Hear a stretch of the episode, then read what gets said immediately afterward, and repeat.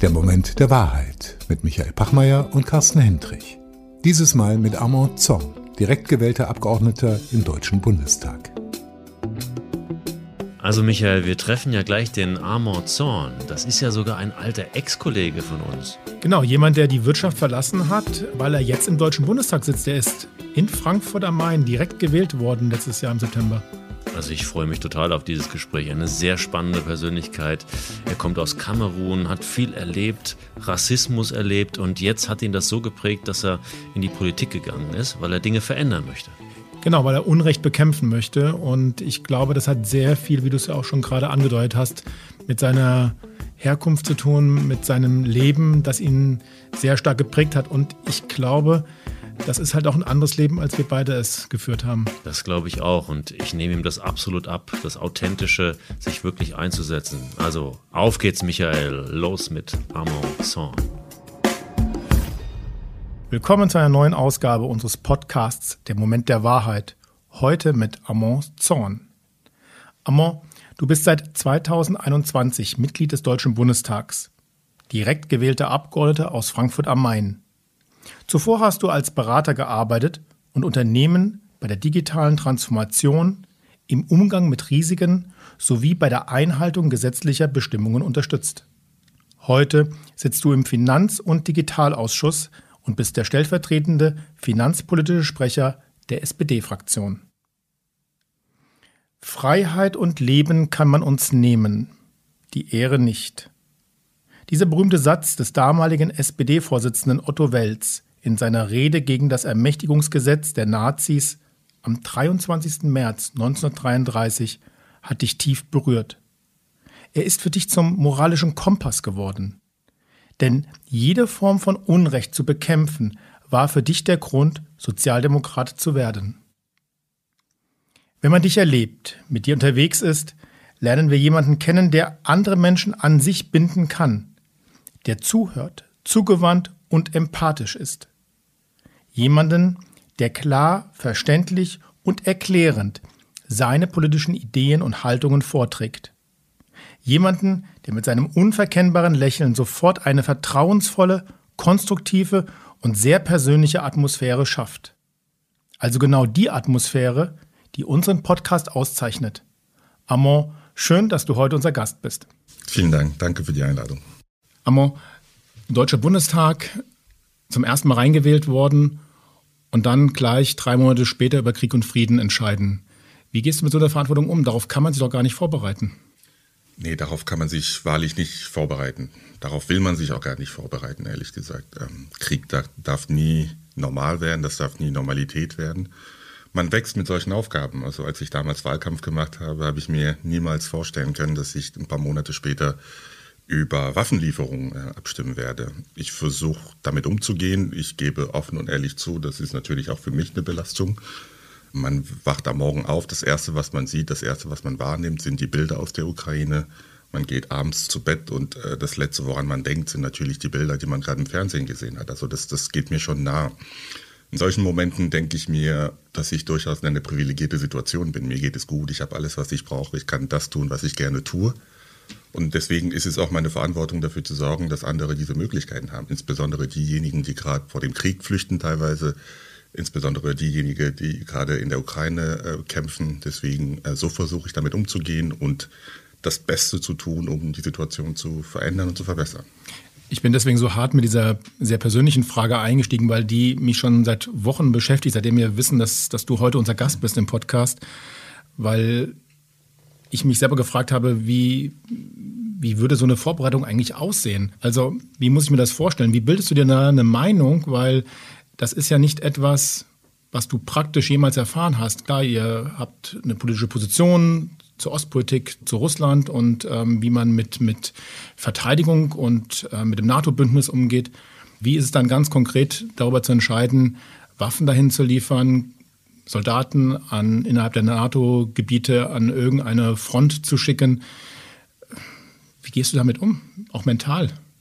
Der Kanzler hat es auch gesagt. Olaf Scholz hat uns in der Fraktionssitzung gesagt, es gibt kein Handbuch dafür. Also auch er gibt offen und ehrlich zu, dass wir die Situation immer wieder neu bewerten müssen, dass wir bei jedem Schritt, was wir beschließen, was wir machen, müssen wir jetzt darüber nachdenken, ob wir damit eher zu Frieden und zu mehr Sicherheit beitragen oder ob es zu einer Eskalation führt. Und so ähnlich geht es mir in so einer Situation, wo man ähm, viel mit Ungewissenheiten äh, kämpfen muss, in so einer Situation, wo es kein Handbuch dafür gibt, äh, ist es unsere Verantwortung, alle Fakten auf den Tisch zu haben, zu berücksichtigen, darüber nachzudenken und am Ende nach bestem Wissen und Gewissen zu einer Entscheidung zu kommen, wohl wissen, dass die auch falsch sein könnte. Aber dafür sind wir ja gewählt worden und das ist die Verantwortung, die wir tragen. Und damit muss man umgehen können. Ich kann mir vorstellen, gerade in diesen Situationen, also Klarheit zu gewinnen. Ne? Also die Entscheidungen sind ja oft nicht so einfach abzuwägen, sondern es ist, ich stelle mir das so vor, ne, wie so eine Waagschale, die es ist also nicht, es gibt nicht dieses absolute richtig, sondern es geht um, welche Konsequenzen entstehen aus Entscheidungen und diese auch vielleicht eine langfristige Perspektive zu haben. Also wie, wie gewinnt man diese, diese Klarheit? Also ich gewinne oft Klarheit in Momenten, in denen ich mich, wenn ich in unsicher bin, mich zurückziehe und dann mal meditiere oder so, ne? Also in die Stille, in die Stille gehen, so in den inneren Raum um dann einfach für mich, und für mich sind oft solche Momente dann, wo ich dann Klarheit äh, bekomme. Wenn es, wenn es so rational, oft sind es ja auch keine rationalen äh, der Sachen. Also diese reinen Daten zu analysieren und zu sagen, jo, wir gehen links rum oder rechts rum. Hast du auch solche Momente, wo du in dieser Art und Weise mit solchen Entscheidungen irgendwie umgehst?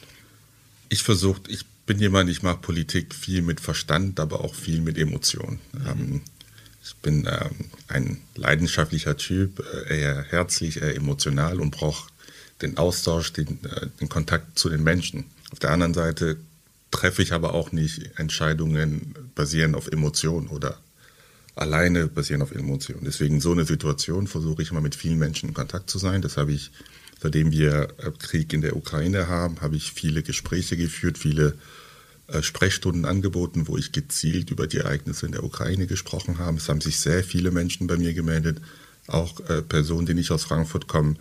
Und da kriegt man schon ein Gespür für die Situation. Dann kann man das schon ein Stück weit nachempfinden, welche Situation äh, viele Menschen in der Ukraine sich gerade befinden oder viele Geflüchtete, die hier bei uns in Frankfurt, bei uns in Deutschland aufgenommen wurden.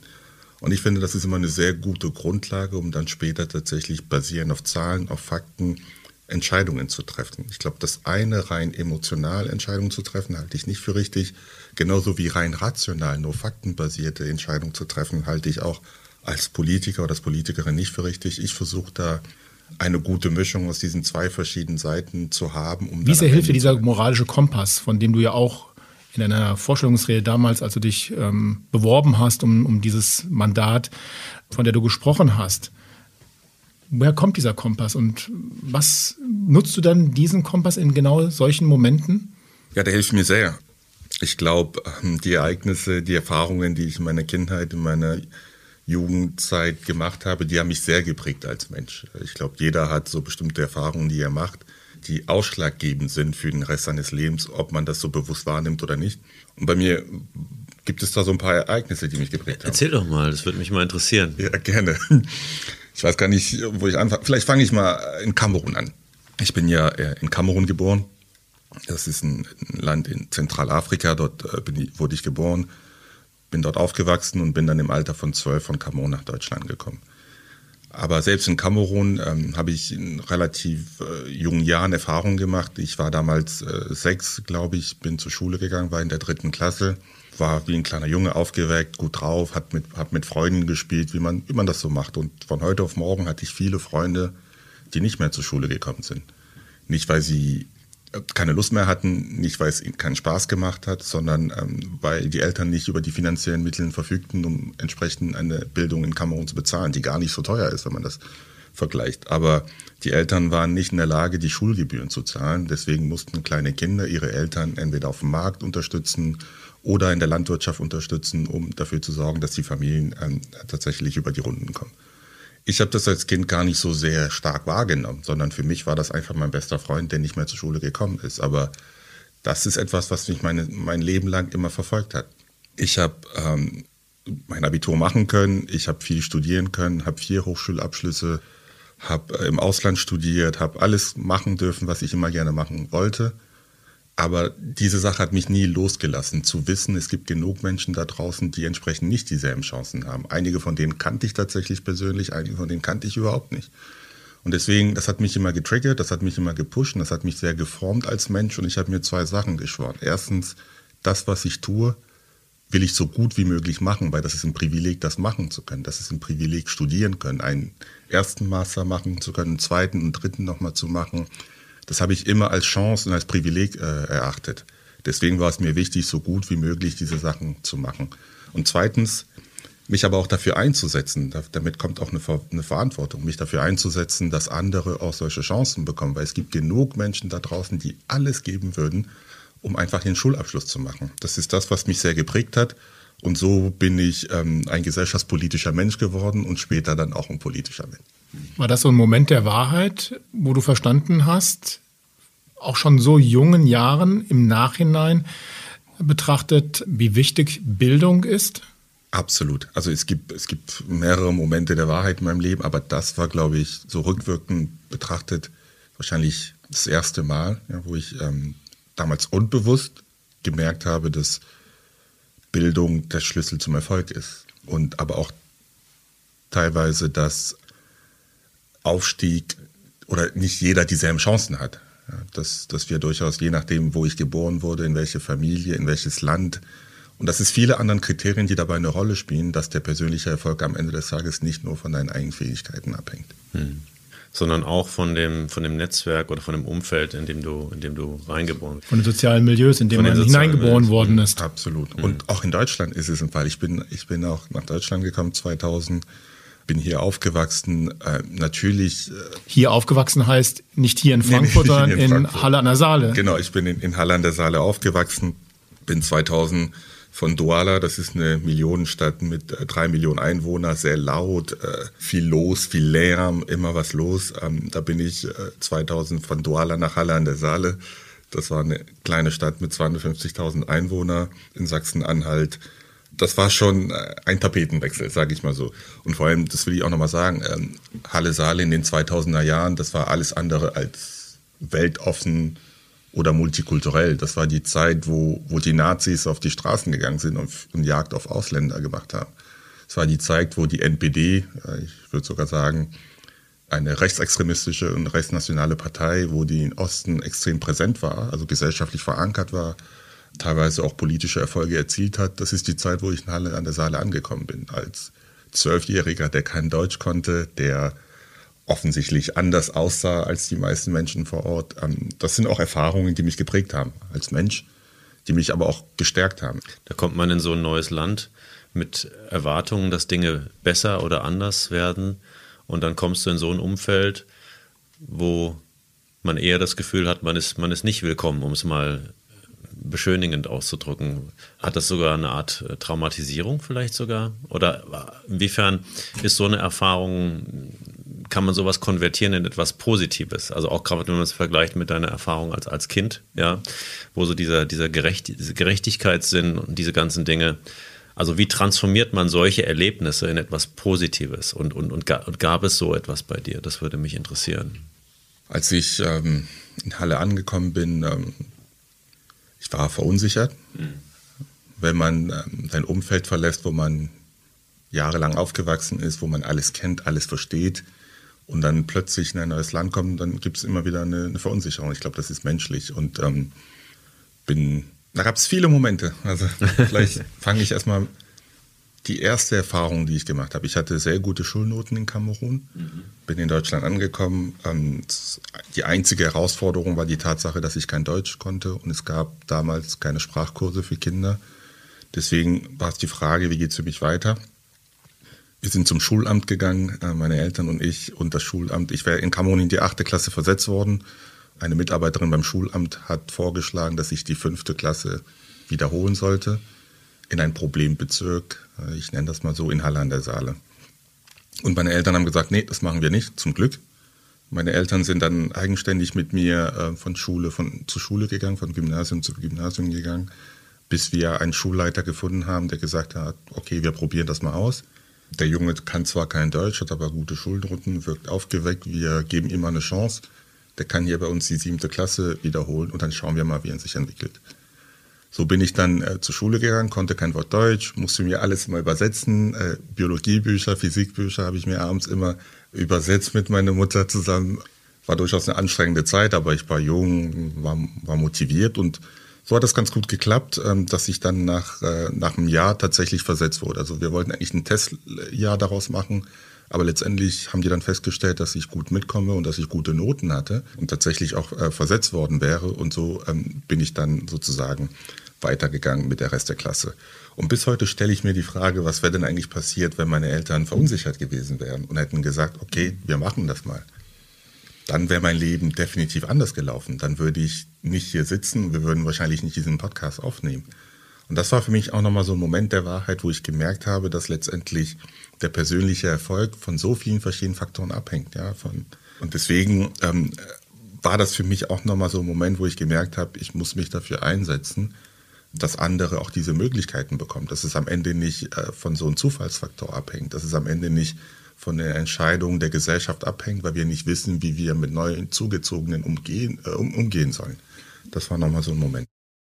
Ist das auch etwas, was du für dich vielleicht so ein bisschen in deine politische Arbeit mitnimmst? Also ich interpretiere das jetzt einfach mal so, wie wichtig es ist, Menschen Rückhalt zu geben. Wenn du sagst Rückhalt in der Familie, Rückhalt aus der Familie heraus und den Menschen, die das vielleicht nicht haben, zumindest sagen, hier ist ein jemand, der macht Politik und der hat für sich aus seiner Erfahrung heraus vielleicht auch dieses Bedürfnis, formuliere ich jetzt vielleicht mal so, Menschen Rückhalt zu geben, also diese Rolle eigentlich einzunehmen, ist, so, ist, das, ist das wichtig für dich? Das ist für mich sehr wichtig, aus einer individuellen Sicht, aber auch aus einer gesellschaftlichen Sicht, ehrlich gesagt. Ich glaube, dass jeder Mensch ein gewisses Potenzial entfalten kann. Ich glaube, dass jeder äh, Mensch bestimmte Bereiche hat, wo er gut ist, in bestimmten Bereichen, wo er begabt ist und andere, wo der nicht so gut ist. Und einige können das besser entwickeln als andere.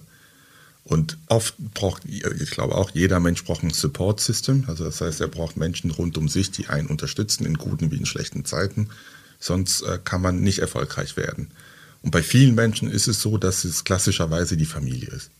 Es gibt aber auch viele Menschen, die leider nicht die, diese Situation haben, wo sie wissen, sie haben Eltern, sie haben Geschwister, worauf sie sich verlassen können. Ja. Und ich glaube, dass wir als Gesellschaft durchaus dafür sorgen müssen, dass jeder seinen Weg gehen kann, dass jeder sich entfalten kann, wenn es nämlich funktioniert, dann profitiert nicht nur der Einzelne davon, sondern die gesamte Gesellschaft profitiert davon. Und ich finde, eine Gesellschaft, wo Einzelne ihr Potenzial nicht voll ausschöpfen können, nicht das werden, was sie werden wollen oder da, wo sie am besten wären, da verlieren wir alle davon. Ja, dann, deswegen war es mir auch sehr wichtig, als ich mich entschieden habe, politisch aktiv zu werden.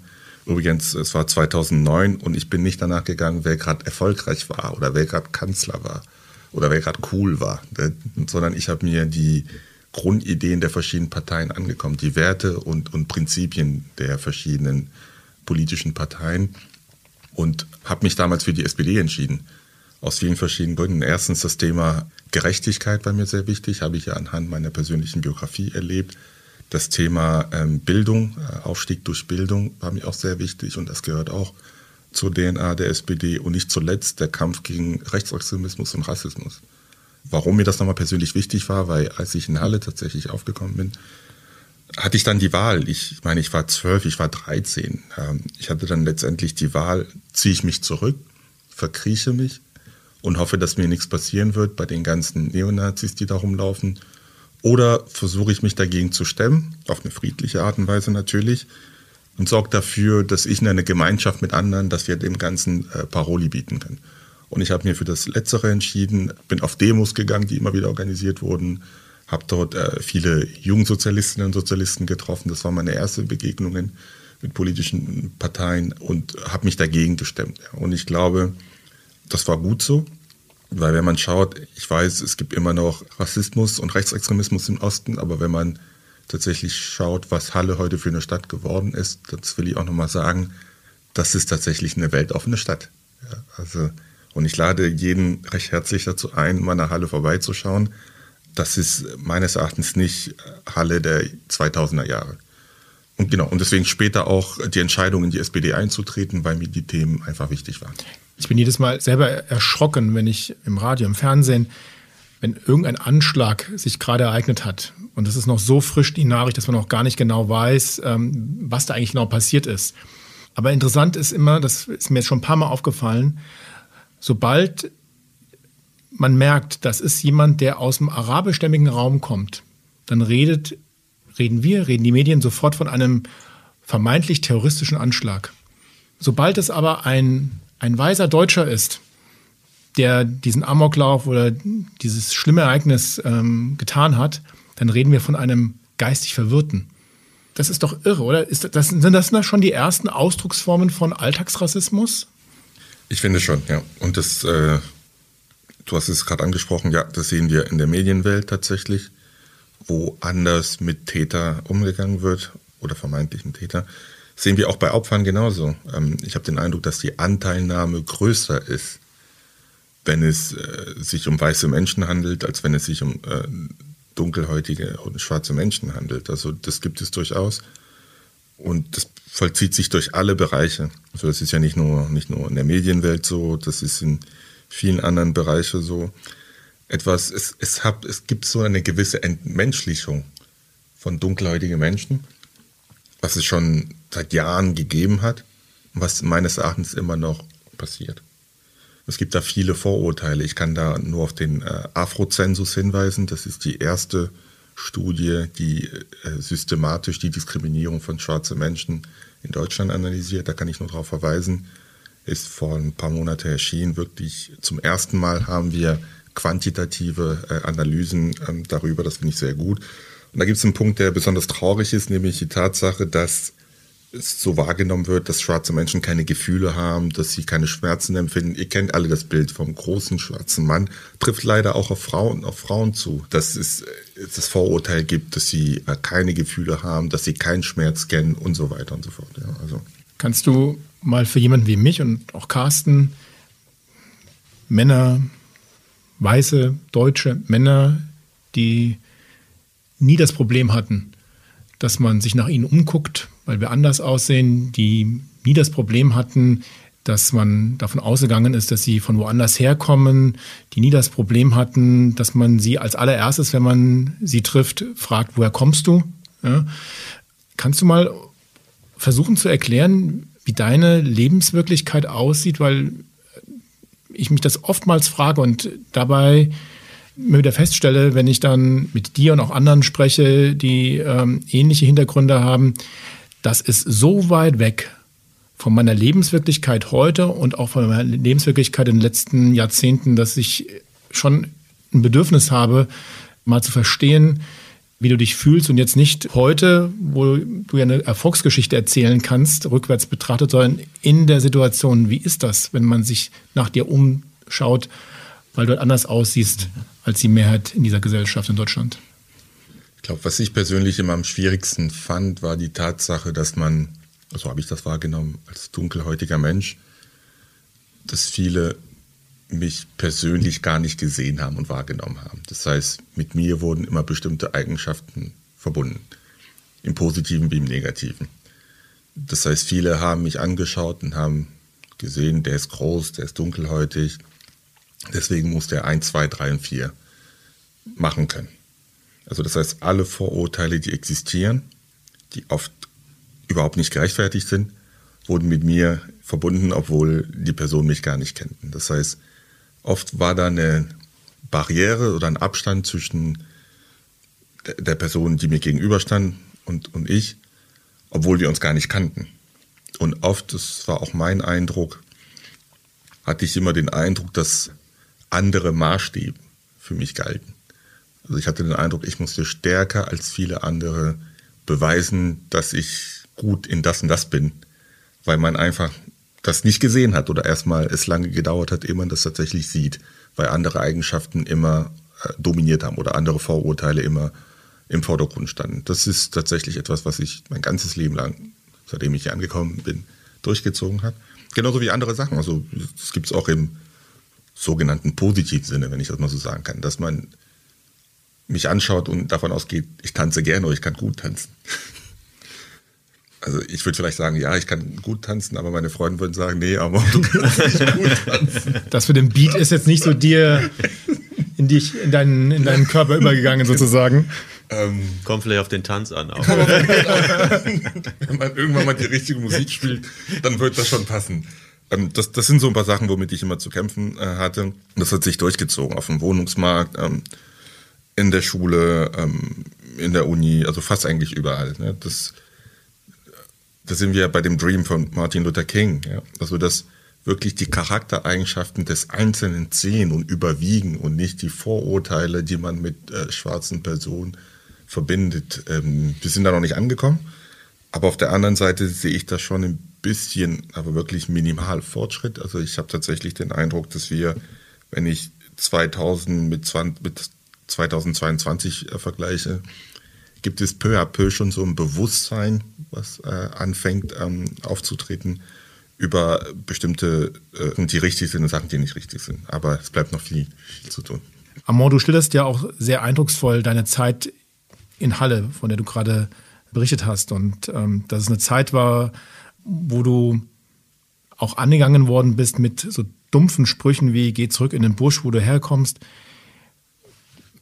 Wenn du heute jetzt im Bundestag sitzt und auf diese AfD-Fraktion blickst, was geht dann bei dir innerlich ab, wenn du genau dann diese Menschen auch noch in einem deutschen Parlament vor dir sitzen siehst, die ja auch der politische verlängerte Arm von genau diesen Dumpfbacken sind, die dich damals so angegriffen haben und die das heute immer noch tun? Ich glaube, ich bin da abgeklärt genug, ehrlich gesagt. Also ich verspüre keinen Hass, wenn ich da sitze und die AfD sich meldet und ähm, blöde Sprüche von sich gibt. Nein, überhaupt nicht.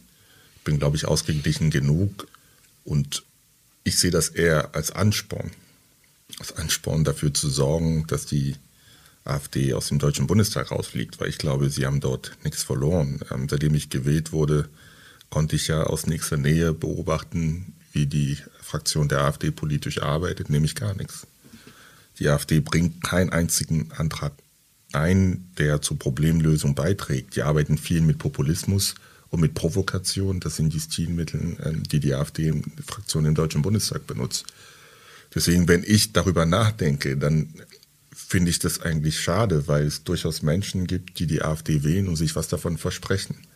Weil es Menschen gibt, die aus Verzweiflung oder aus Frustration gegenüber anderen etablierten Parteien gesagt haben, ich werde jetzt mal dieses Mal der AfD meine Stimme geben. Und das ist eine verschenkte Stimme, ehrlich gesagt. Und auf der anderen Seite kennen wir ja den rassistischen und rechtsextremistischen Part der AfD.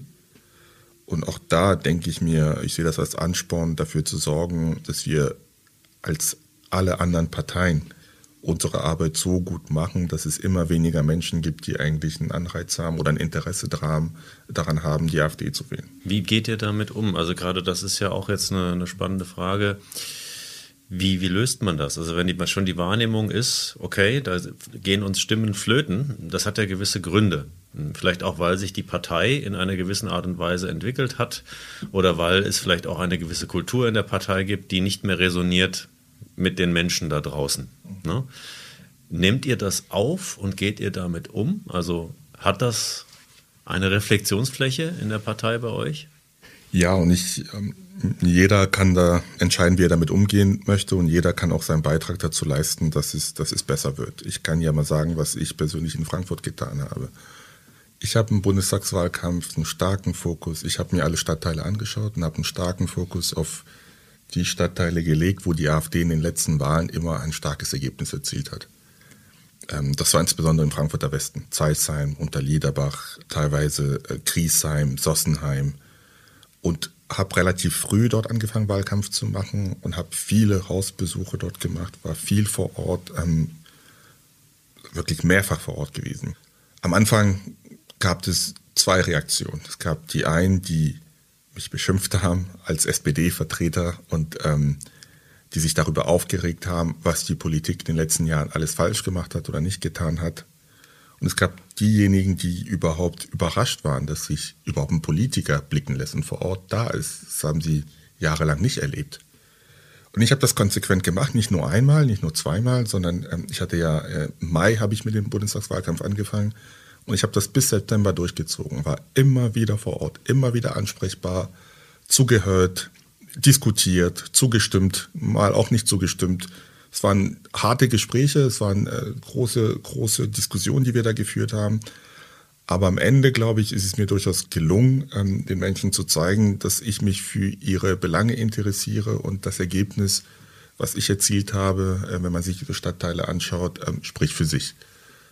Und jetzt bin ich gewählt und es ist wichtig, nicht damit aufzuhören. Ich war im März, habe ich nochmal eine Wahlkreistour gemacht wo ich durch alle Stadtteile gegangen bin, wo ich Infostände hatte, wo ich viele Gespräche geführt habe. Weil das hört ja nicht damit auf. Ja? Und das mache ich genauso weiter. Ähm, und im Juli plane ich die nächste Wahlkreistour. Also ich versuche regelmäßig vor Ort zu sein, sehr präsent zu sein, gerade dort, wo die AfD ein starkes Ergebnis erzielt hat und auch gerade dort, wo die Wahlbeteiligung besonders gering ist, ähm, ist es mir sehr wichtig, präsent zu sein. Und vielleicht nochmal zum, zum Schluss.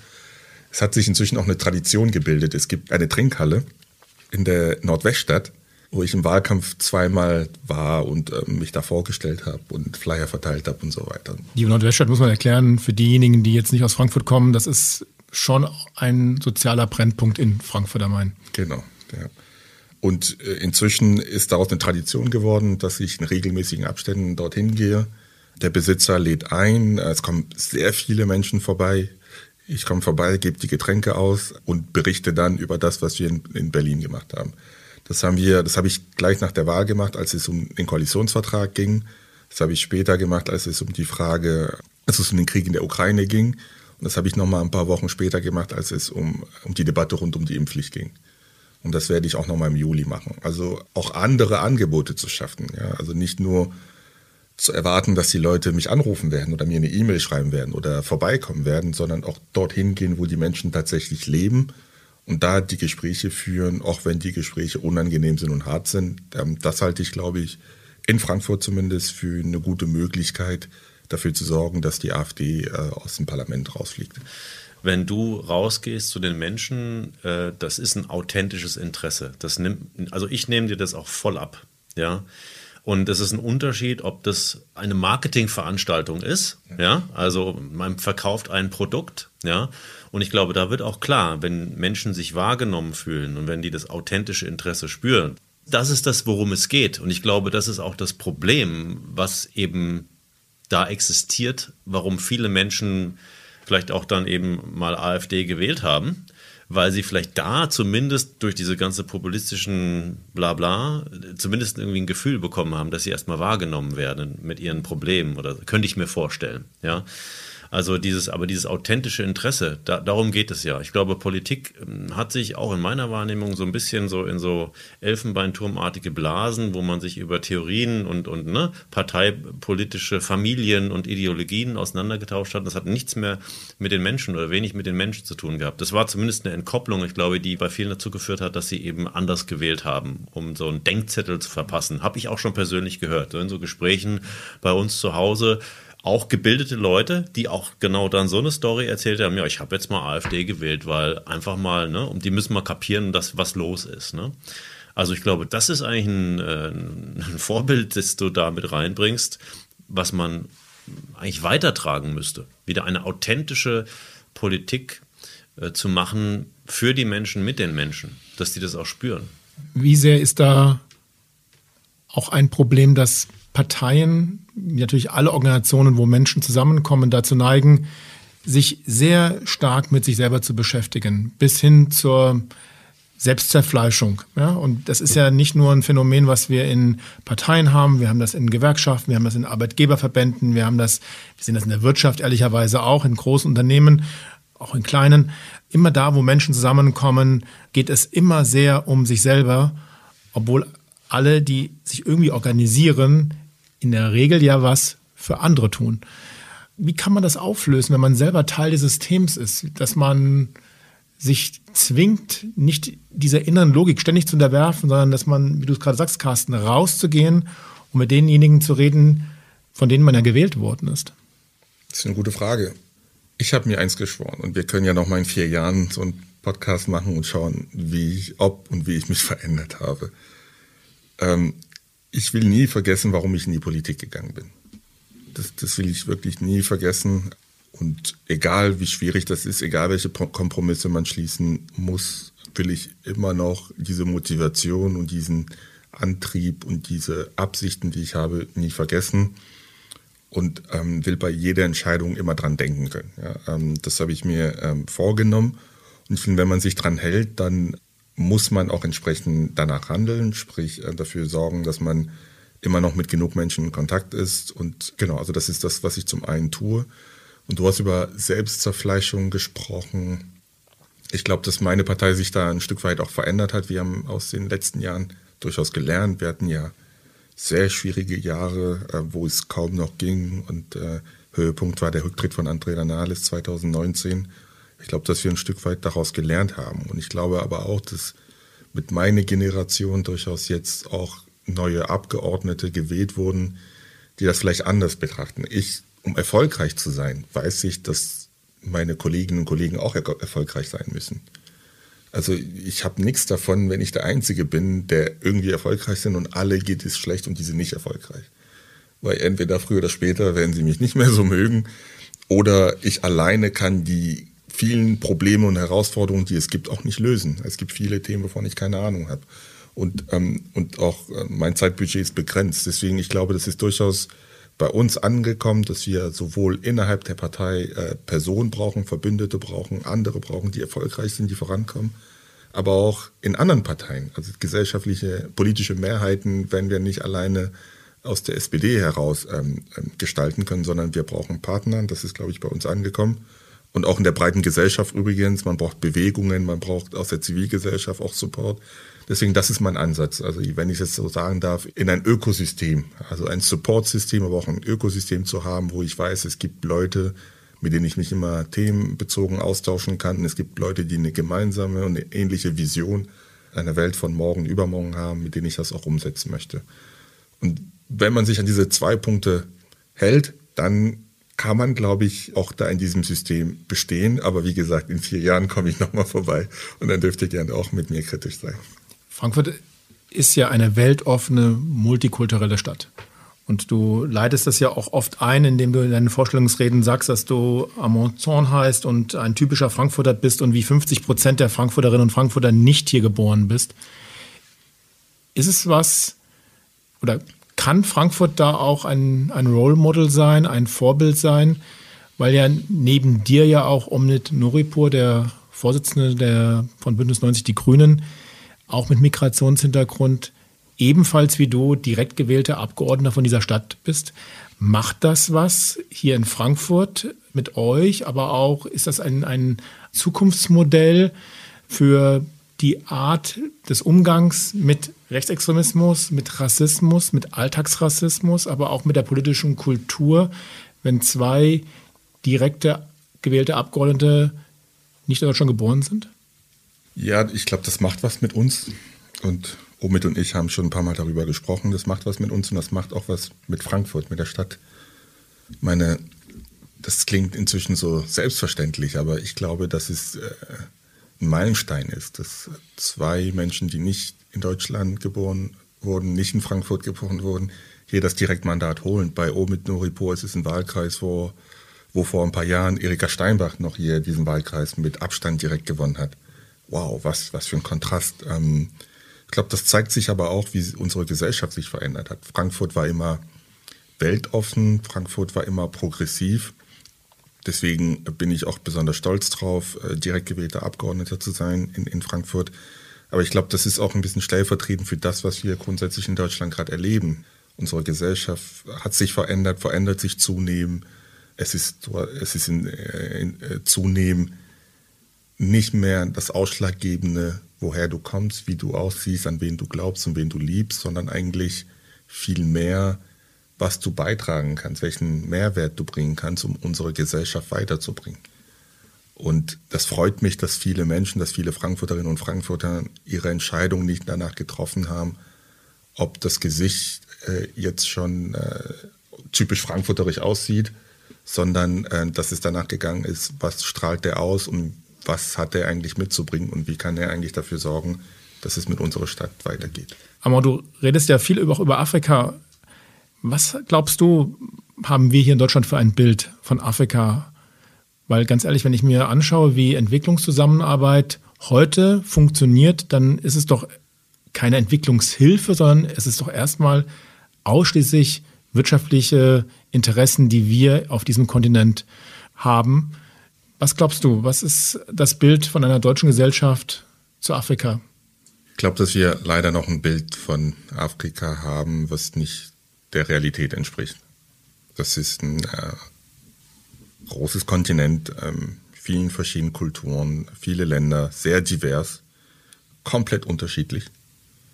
Und es wird oft bei uns hier in der Wahrnehmung immer auf einen Kontinent reduziert und auf ein Bild reduziert. Dass es inzwischen in Afrika Länder gibt, die wirtschaftlich so entwickelt sind, dass sie in der Europäischen Union locker mitgehen konnten. Das kommt viel zu kurz. Dass es aber auch andere Länder gibt, äh, wo es natürlich viele gesellschaftliche und wirtschaftliche Probleme gibt, das, das gehört auch dazu.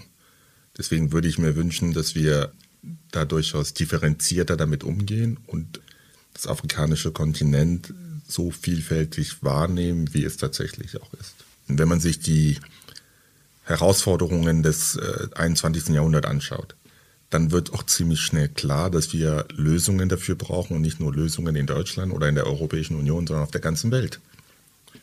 Und ähm, wenn wir über die Bekämpfung des Klimawandels brauchen, dann ist klar, dass man, dass der afrikanische Kontinent tatsächlich Lösungen bieten kann, wenn es darum geht, den Klimawandel zu bekämpfen oder erneuerbare Energien zu generieren. Also das könnte eine Möglichkeit sein. Wenn es um äh, das Thema digitale Souveränität geht, dann wird ziemlich schnell klar, dass wir dafür sorgen müssen, dass unsere Standards nicht nur in Deutschland, nicht nur in Europa eingehalten werden, sondern dass wir ein großes Interesse daran haben sollen, dass die global gelten. Und dann brauchen wir die afrikanischen Länder. Und ich könnte so weitermachen. Bei den ganzen Fragen, die uns in den nächsten Jahren miteinander beschäftigen werden, kommen wir ziemlich schnell zum Entschluss, dass wir Lösungen nicht nur innerhalb der Europäischen Union suchen müssen, sondern weltweit. Und das kann nur passieren, wenn man eine Zusammenarbeit auf Augenhöhe hat. Und das kann aber auch nur passieren, wenn man die Zusammenarbeit so gestaltet, dass auch afrikanischen Ländern sich weiterentwickeln können, dass sie auch tatsächlich mehr Wohlstand aufbauen können, die Form der Entwicklungszusammenarbeit, die wir kennen aus den 90er, aus den 2000er Jahren, wo einige Länder einseitig davon profitieren und andere ausgebeutet werden, die wird auch nicht funktionieren. Zumal, und das haben viele afrikanische Länder erkannt, dass es auch andere Geldgeber gibt. Dass es andere Geldgeber gibt, die da auch keine Fragen stellen. Die Volksrepublik China ist inzwischen eine der größten Gläubiger. Russland ist eine der größten Waffenlieferanten in, in, in afrikanischen Ländern. Also wir haben wenn es um die Entwicklungszusammenarbeit geht, haben wir zunehmend eine bipolare Welt, wo einige afrikanische Länder inzwischen selbstbewusst geworden sind und sich eigentlich denken, ich überlege mir zwei, dreimal, bei wem ich eigentlich um wirtschaftlichen Hilfen bitte. Und ich überlege mir zwei, dreimal, ob ich eher bessere Beziehungen zu Frankreich haben will oder ob ich eigentlich nicht ähm, lieber autokratischen Staaten äh, präferiere. Ist, sind wir in Deutschland, haben wir Gerechtigkeit? Oder was müssten wir eigentlich tun? Wo sind vielleicht auch die Schwerpunkte in deiner Arbeit, wenn Gerechtigkeit so ein großes Wirkungsfeld für dich ist? Ja, ist eine gute Frage. Also wir haben durchaus Gerechtigkeit in Deutschland. Ich finde, das muss man anerkennen. Wir haben durchaus im Vergleich zu den Jahren davor und im Vergleich zu anderen Ländern haben wir, glaube ich, ein Level an Gerechtigkeit erreicht, was man nicht ähm, verneinen kann. Nichtsdestotrotz bleibt meines Erachtens viel, viel Luft nach oben. Viel, viel Luft nach oben tatsächlich, ähm, durch tatsächlich alle Bereiche. Und deswegen ähm, bin ich auch der Meinung, dass wir da nicht nachlassen sollen und dass wir uns nicht darauf äh, ausruhen sollen. Ich persönlich, was ich daraus mache, also meine, meine Überzeugung, das, was mich geprägt hat, meine Motivation in die Politik zu gehen, darüber haben wir gerade darüber gesprochen, ich bin im Ausschuss für Finanzen und im Ausschuss für Digitales. Ich habe mir Finanzpolitik ausgesucht, weil das ist zwar trocken, vielleicht langweilig, würde der eine oder andere sagen, aber man hat eine enorme Gestaltungsmöglichkeit über die Finanzpolitik. Da gibt es so viele Beispiele über Steuern teilweise, über Subventionen, über finanzielle Unterstützung. Kann ich tatsächlich für mehr Gerechtigkeit sorgen? Kann ich für einen besseren Ausgleich sorgen? Und so weiter und so fort. Wir haben uns vorhin kurz über die Mehrwertsteuer unterhalten über die Mehrwertsteuer, ähm, kann ich dafür sorgen, dass beispielsweise kleine und geringe Einkommen entlastet werden. Weil wir wissen das ja, dass die Mehrwertsteuer hat einen Umverteilungseffekt. Davon profitieren insbesondere die, die weniger Geld haben. Das heißt, wenn ich dafür sorge, dass ähm, mein Steuersatz niedrig ist, dann ist klar, dass jemand, der ein niedriges Gehalt profitiert mehr davon als jemand, der Millionär ist beispielsweise. Deswegen habe ich mich für, oder deswegen interessiere ich mich für die Finanzpolitik. Und das Thema Digitales aus dem beruflichen Kontext, ähm, Michael, du hast es vorhin gesagt, habe die letzten Jahre damit verbracht, Unternehmen zu beraten in diesem Bereich. Und ich glaube, auch da gibt es eine große soziale Komponente. Ja, und was mir bei dem Thema Digitalisierung so ein bisschen verärgert, ist, dass wir in den letzten Jahren immer so getan haben oder es immer suggeriert wird, als ob das ein technisches Thema ist. Für mich ist es ein rein gesellschaftspolitisches Thema. Also die, die Technologie ist da, um ähm, ähm zu einer besseren Lebensweise zu führen, um mehr Effizienz zu haben und äh, äh, um mehr Innovation zu haben. Aber am Ende des Tages ist es für mich ein gesellschaftspolitisches Thema und deswegen ist es auch wichtig, dass wir als Gesellschaft, äh, als Politik, Zivilgesellschaft, Wissenschaft auch wieder die Hoheit über diese Debatte gewinnen und selbst eigentlich die Standards und die, und die Regeln bestimmen und nicht einfach nur bestimmte technologische Trends hinterherlaufen und versuchen, die zu regulieren. Ist das auch so ein bisschen das Narrativ der Sozialdemokratie, die ja in der Geschichte seit ihrer Gründung 1863 eigentlich immer da war, wenn transformatorische Umbrüche im Gange waren, wenn es technologische Sprünge gab, dann zu gucken, dass es auch einen sozialen Ausgleich gibt, dass es keine Transformationsverliererinnen gibt.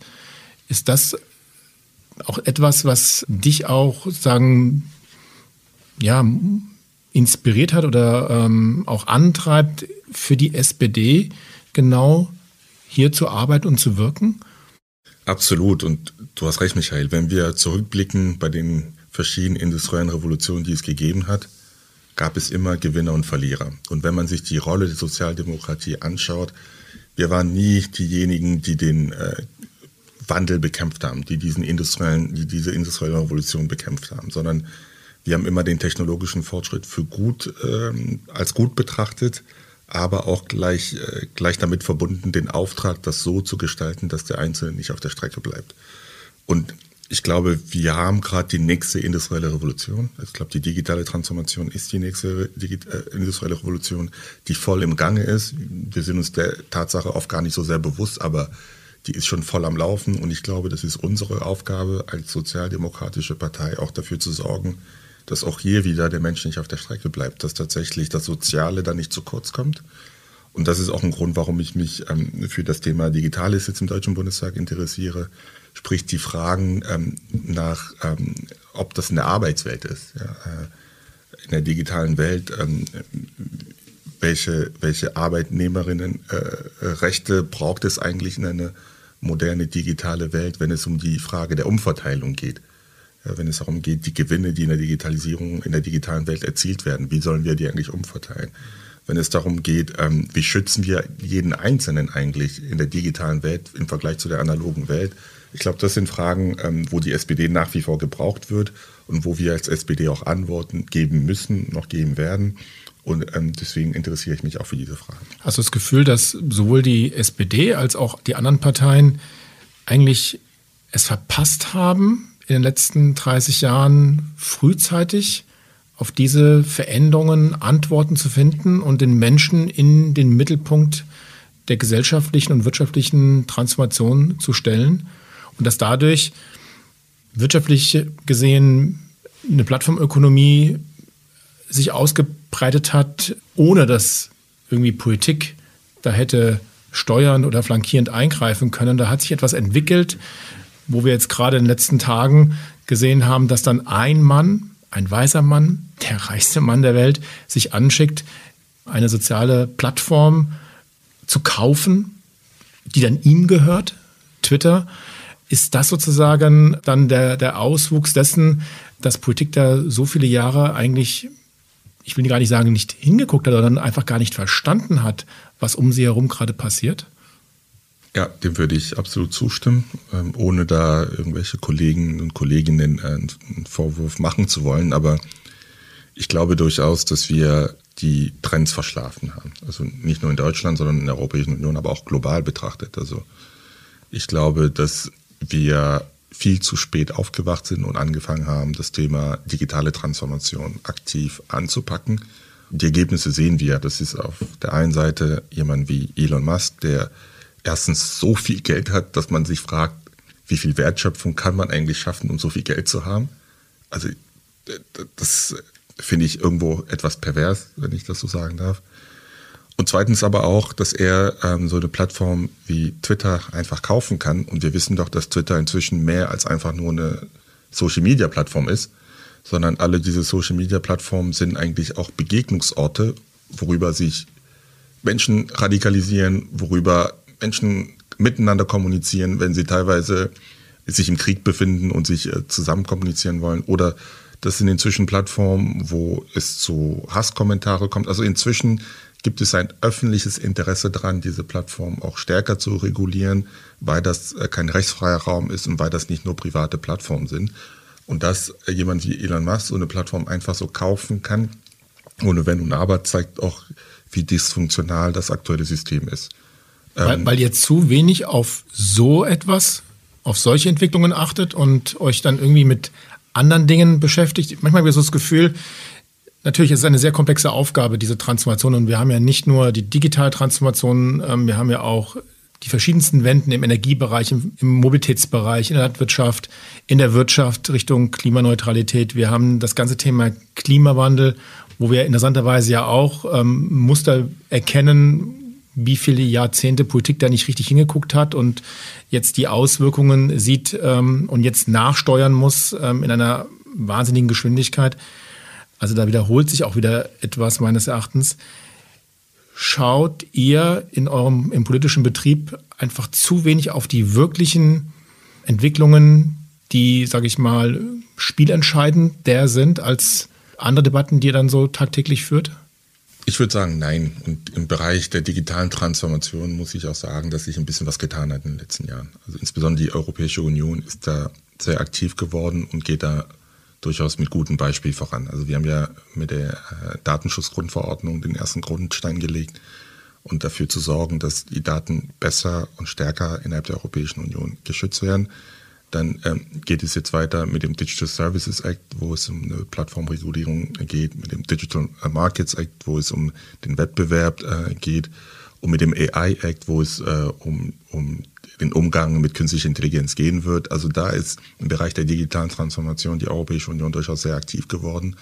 Und das ist weltweit auch vorbildlich, was wir da machen. Ich war vor zwei Wochen war ich in Washington DC und habe da mehrere Gespräche geführt mit Senior Congressmen und Congresswomen ähm, und die alle schauen auf uns und schauen auf uns und ähm, finden das schon sehr vorbildlich, was wir da machen und halten das für einen neuen Goldstandard, was wir im Bereich der digitalen Transformation gemacht haben und orientieren sich an uns. Also das muss man auch sagen, dass wir durchaus in diesem Bereich auch ähm, sehr progressiv sind und auf dem Weg sind, ähm, tatsächlich da auch äh, zu regulieren.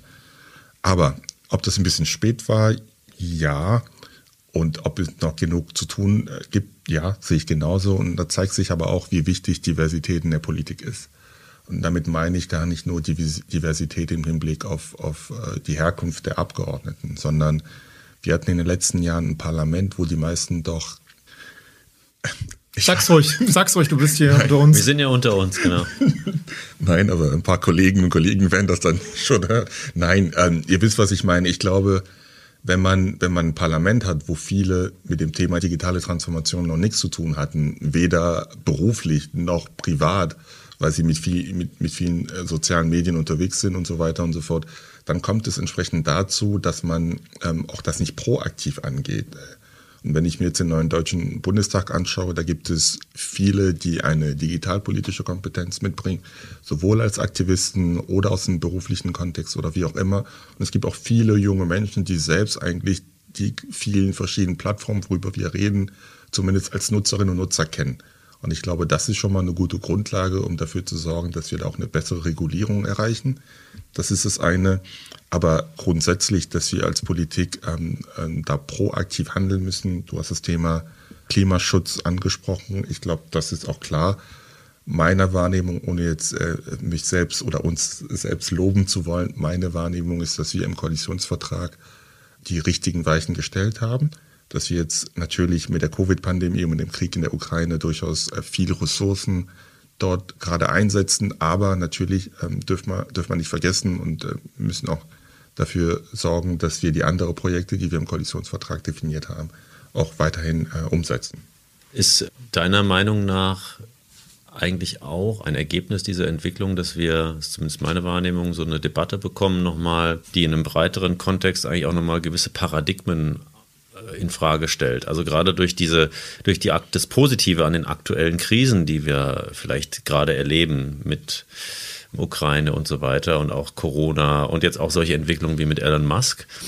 Mein Gefühl ist, dass wir wieder das Potenzial haben, unsere europäische Identität damit nochmal neu zu festigen. Also wir kommen ja aus einer Welt der eher der Fragmentierung, ist so mein Gefühl. Ne? So lauter Nischen, die sich irgendwie jeder gegen jeden und es gibt nur Schwarz und Weiß, ja, und, und jeder argumentiert gegeneinander. Und jetzt diese Entwicklung formen wieder diese großen Fragen herauf und diese, diese, diesen Aspekt einer stärkeren europäischen Identität, in der Werte, demokratische Werte, auch soziale Werte, die für uns ja wichtig sind, auch vielleicht die vielleicht radikale Ökonomen, die rein profitorientiert und marktwirtschaftlich denken, ja, sagen jetzt mit globale Lieferketten brechen zusammen und so weiter, die so auch jetzt sagen so, hm, wir müssen auch gewisse Dinge nochmal neu denken, also eine, einen Multiperspektivismus reinbringen um Sachen, okay, ökologische Fragen sind wichtig, ja, Ökonomie ist wichtig, Resilienz ist auch wichtig, soziale Fragen sind wichtig und wir müssen eure, unsere europäische Identität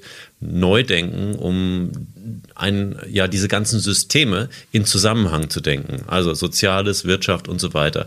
Das ist zumindest gerade das Potenzial, was ich gerade sehe aus den aktuellen Entwicklungen, dass man vielleicht so eingeschliffene Perspektiven, die nur aus einer Sicht, also die Ökonomen, ne, die aus einer Sicht argumentieren, dass das das Potenzial jetzt im Moment hat, dass die Menschen zusammenkommen, weil sie merken, es geht auch gar nicht mehr anders. In Corona haben wir es zum ersten Mal richtig erlebt.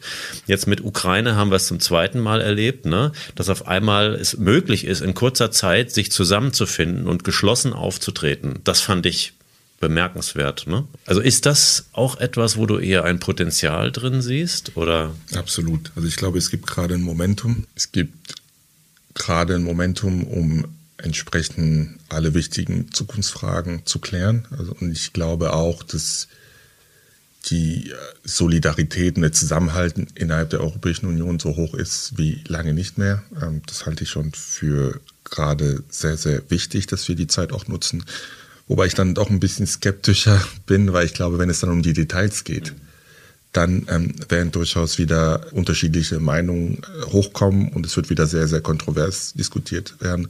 Die Frage, womit ich mich in den letzten Wochen etwas beschäftigt habe, ist die Reform der europäischen Fiskalregeln, was ja eigentlich nächstes Jahr an der Tagesordnung stehen müsste, wurde jetzt aber verschoben um ein Jahr, also 2024. Aber auch da werden wir wieder unterschiedliche Interessen haben. Also das heißt, wie viel ähm, Verschuldung ist nachhaltig? Diese Frage alleine schon kriegen wir in Deutschland keinen Konsens diesbezüglich.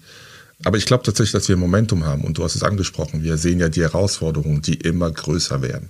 Jetzt gerade dreht sich viel um Sicherheit. Wir sind ja als europäischer Kontinent gerade in einer Situation, wo wir Krieg in Europa haben und wo wir unsere Sicherheitslage neu bewerten müssen. Und ich stimme dir da absolut zu. Sicherheit für mich ist nicht nur die militärische Sicherheit, sondern dazu gehört auch eine wirtschaftliche äh, Unabhängigkeit von autokratischen Staaten. Dazu gehört aber auch in der Frage der Ökologie, dass wir ähm, entsprechend auf erneuerbaren Energien und grünen Energien setzen. Und dazu gehört aber auch die soziale Frage, weil man kann nicht für Sicherheit sorgen, man kann nicht eine resiliente Gesellschaft haben, wenn es innerhalb des Landes, innerhalb der Europäischen Union so eine große soziale Spaltung gibt. Deswegen ähm, und nicht zuletzt die Frage natürlich der, ähm, der digitalen Souveränität, die auch da eine Rolle spielt. Deswegen glaube ich, ähm, wir haben gerade ein Momentum und wenn wir es ernst meinen mit der Sicherheit Europas und mit der Sicherheit der Europäischen Union, dann müssen wir meines Erachtens diese Fragen angehen und das ist ja auch das, was der Kanzler in seine äh, berühmte Rede der Zeitenwende angekündigt hat. Und wir sind gerade dabei, zumindest aus der Bundesregierung, aus der Bundesrepublik Deutschland heraus, wir sind gerade dabei, alle nötigen Rahmenbedingungen zu stellen, um auch diese Schritte entsprechend gehen zu können. Aber machen wir es noch mal ein bisschen handfester, weil geht es nicht eigentlich darum, sich zu hinterfragen, ob das System, dieses kapitalistische System, in dem wir leben und was uns zu immer mehr Wachstum, zu immer mehr Konzentration, zu genau den Effekten, die wir auch in der Plattformökonomie sehen, dass da wenige Plattformunternehmen von einzelnen Männern beherrscht werden, die wahnsinnig reich sind, die durch jede Krise noch mehr Geld verdienen, noch reicher werden, dass wir auch nicht sagen können, wir machen jetzt mal weniger Wachstum in einem bestehenden System, weil das kann der Kapitalismus überhaupt gar nicht. Dann würde er zusammenbrechen. Dann gehen Börsenkurse nach unten, dann werden Menschen entlassen. Also die innere Logik ist auf Wachstum ausgerichtet. Und das Gegenmodell, eine Kreislaufwirtschaft, wo wir weniger Rohstoffe, weniger Ressourcen verbrauchen, wo wir recyceln, wo wir Sachen wiederverwenden, wo wir ganz anders konsumieren, wo wir uns ganz anders verhalten in unserer wirtschaftlichen Aktivität, ist doch die entscheidende Frage, wie komme ich eigentlich von diesem kabalistischen System hin in eine Kreislaufwirtschaft? Das ist doch eigentlich der Pfad, also wenn du, Carsten, richtigerweise sagst, was ist eigentlich das europäische Projekt, das identitätsstiftende Projekt, dann wäre es doch eigentlich genau jenes, zu sagen, wir stellen eine Systemfrage, und wir sehen auch wieder in der digitalen Welt diese negativen Auswirkungen, die wir alle gerade beschrieben haben, richtigerweise. Und wir müssen jetzt anfangen, auch das System zu transformieren. Aber diese Diskussion wird ja auch in euren Debatten ja überhaupt nicht geführt, weil dann geht es wieder um Einzelmaßnahmen und Geld wird dann in einzelne Projekte gesteckt. Aber die, an die Systemfrage wagt sich ja in den, in den Reden im Bundestag zumindest für mich nicht hörbar, erkennbar ja auch keiner ran, oder? Das ähm, würde ich anders sehen. Und da würde ich gerne die EU-Taxonomie als Beispiel nehmen. Das zeigt aber auch, wie komplex und wie schwierig die Lage ist, zeigt aber durchaus, dass wir kleine Schritte nach vorne machen. Weil mit der EU-Taxonomie werden wir doch zum ersten Mal dafür sorgen, dass es eine völlige oder zumindest eine größere, nicht eine völlige, dass es eine größere Transparenz über die Klimarisiken gibt. Das ist schon ein Meilenstein, was natürlich ein bisschen ähm, problematisch, nicht ein bisschen, was da Dabei sehr problematisch ist, ist die Tatsache, dass sowohl Gas als auch Atomstrom hier auch als nachhaltig eingestuft wurde. Das finde ich sehr problematisch. Ich kann das schon verstehen, woher das kommt und das zeigt auch die schwierige Situation, gemeinsam an den Strang zu ziehen, wenn es unterschiedliche Interessen gibt und wenn die Situation auch unterschiedlich ist. In Frankreich beispielsweise ist das Thema, wissen wir, ist das Thema Atomstrom ein Thema der nationalen Sicherheit, aber auch ein großer Wirtschaftstreiber. Und deswegen hatten die Franzosen ein großes Interesse daran, entsprechenden Atomstrom auch unter der äh, ESG zu bekommen. Aber was ich eigentlich damit meine, ist, damit schaffen wir doch zumindest schon mal einen Schritt nach vorne, wo wir eine größere Transparenz über alle Kosten haben. Und zum ersten Mal seit langem sind die Kosten nicht nur die ökonomischen Kosten, sondern zum ersten Mal gehören auch Klimarisiken und, und, und äh, ökologischen Risiken dazu. Das halte ich schon für einen großen Schritt nach vorne. Und wir sind gerade dabei, das S, also die, die Social Taxonomie auf den Weg zu bringen. Auch das, das ist natürlich viel, viel schwieriger eigentlich als das I. Aber auch das ist wichtig, dass wir zum ersten Mal sagen, wir wollen eigentlich eine volle Transparenz darüber haben, welche Arbeitnehmerinnen und Arbeitnehmerrechte damit einhergehen, was ist die Frage der Lieferketten und so weiter und so fort. Also das ist schon ein Schritt nach vorne, was eigentlich einiges verändert in einer kapitalistischen Welt.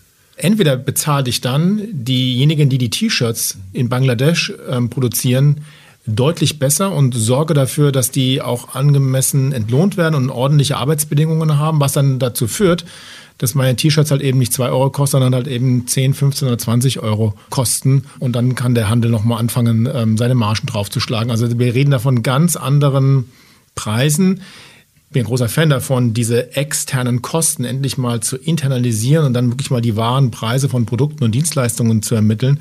Heißt aber auch, das hat ja dann sofort auch, und das finde ich auch richtig, eine Lenkungswirkung, nämlich darauf, dass wir anfangen mal zu überlegen, brauche ich jetzt eigentlich 20 T-Shirts a 2 Euro oder reichen mir nämlich auch drei echt gute T-Shirts aus, die ich dann wiederverwende und vielleicht nicht jeden Tag wasche ja, oder wegschmeiße. Das ist verwoben, aber auch mit dieser sozialen Frage. Deswegen sagt genau. ich äh, Multiperspektivismus. Wenn sich dann nur wieder eine gewisse Gesellschaftsschicht, die überhaupt diese T-Shirts leisten kann, Natürlich. so 20 Euro. Ne? Also es muss ja dann auch sozusagen möglich sein, dass auch normale Menschen, die weniger verdienen, auch äh, so Sachen kaufen können. Ne? Genau, und ich, ich stimme euch da beide zu, dir auch, Michael. Aber ich glaube, der erste Schritt erstmal, und das ist das, was ich am schwierigsten in der gesamten Debatte finde, ist, dass wir kaum Transparenz eigentlich immer haben über die verschiedenen Kosten, die entstehen. Mhm. Deswegen ähm, bin ich am Ende ein großer Freund der EU-Taxonomie, ähm, weil das tatsächlich ein Meilenstein ist. Dass es am Ende nicht ausreichen wird, das ist tatsächlich auch klar. Das Zweite, was wir natürlich auch in, ähm, in Deutschland sagen oder tun werden, ist, ähm, sprich der Ausbau der erneuerbaren Energien voranzutreiben. Das ist etwas, wovon wir uns auch einiges ähm, versprechen und damit natürlich auch verbunden eine Erhöhung vom CO2-Preis. Das ist, glaube ich, auch ein Instrument, wo wir eine große Lenkungsmöglichkeit haben. Und ich finde, davon sollten wir auch Gebrauch machen. Die große Systemfrage, die stellt, hast du schon recht, die stellt, glaube ich, keiner oder die wird jetzt auch im Deutschen Bundestag äh, nicht diskutiert. Was ich jetzt aber in den ersten Wochen durchaus wahrgenommen habe, ist, dass es oft viel auch darum geht, wie man politisch etwas durchgesetzt bekommt, dass das eigentlich auf eigentlich deinen Weg definiert und entsprechend du auch deine ähm, Strategie überarbeiten musst. Ein, ein kleines Beispiel, äh, ein Exkurs, was jetzt aber nicht unwichtig ist, das Thema der Schuldenbremse. Wir sind uns, glaube ich, alle der Meinung, dass das Thema Schuldenbremse absolut unsinnig ist und ähm, dass es kontraproduktiv ist und dass wir es am besten aus, aus dem Grundgesetz abschaffen müssen.